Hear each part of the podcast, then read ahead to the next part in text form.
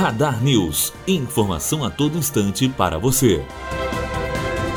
PT registra Lula e Ministério Público Eleitoral pede impugnação da chapa.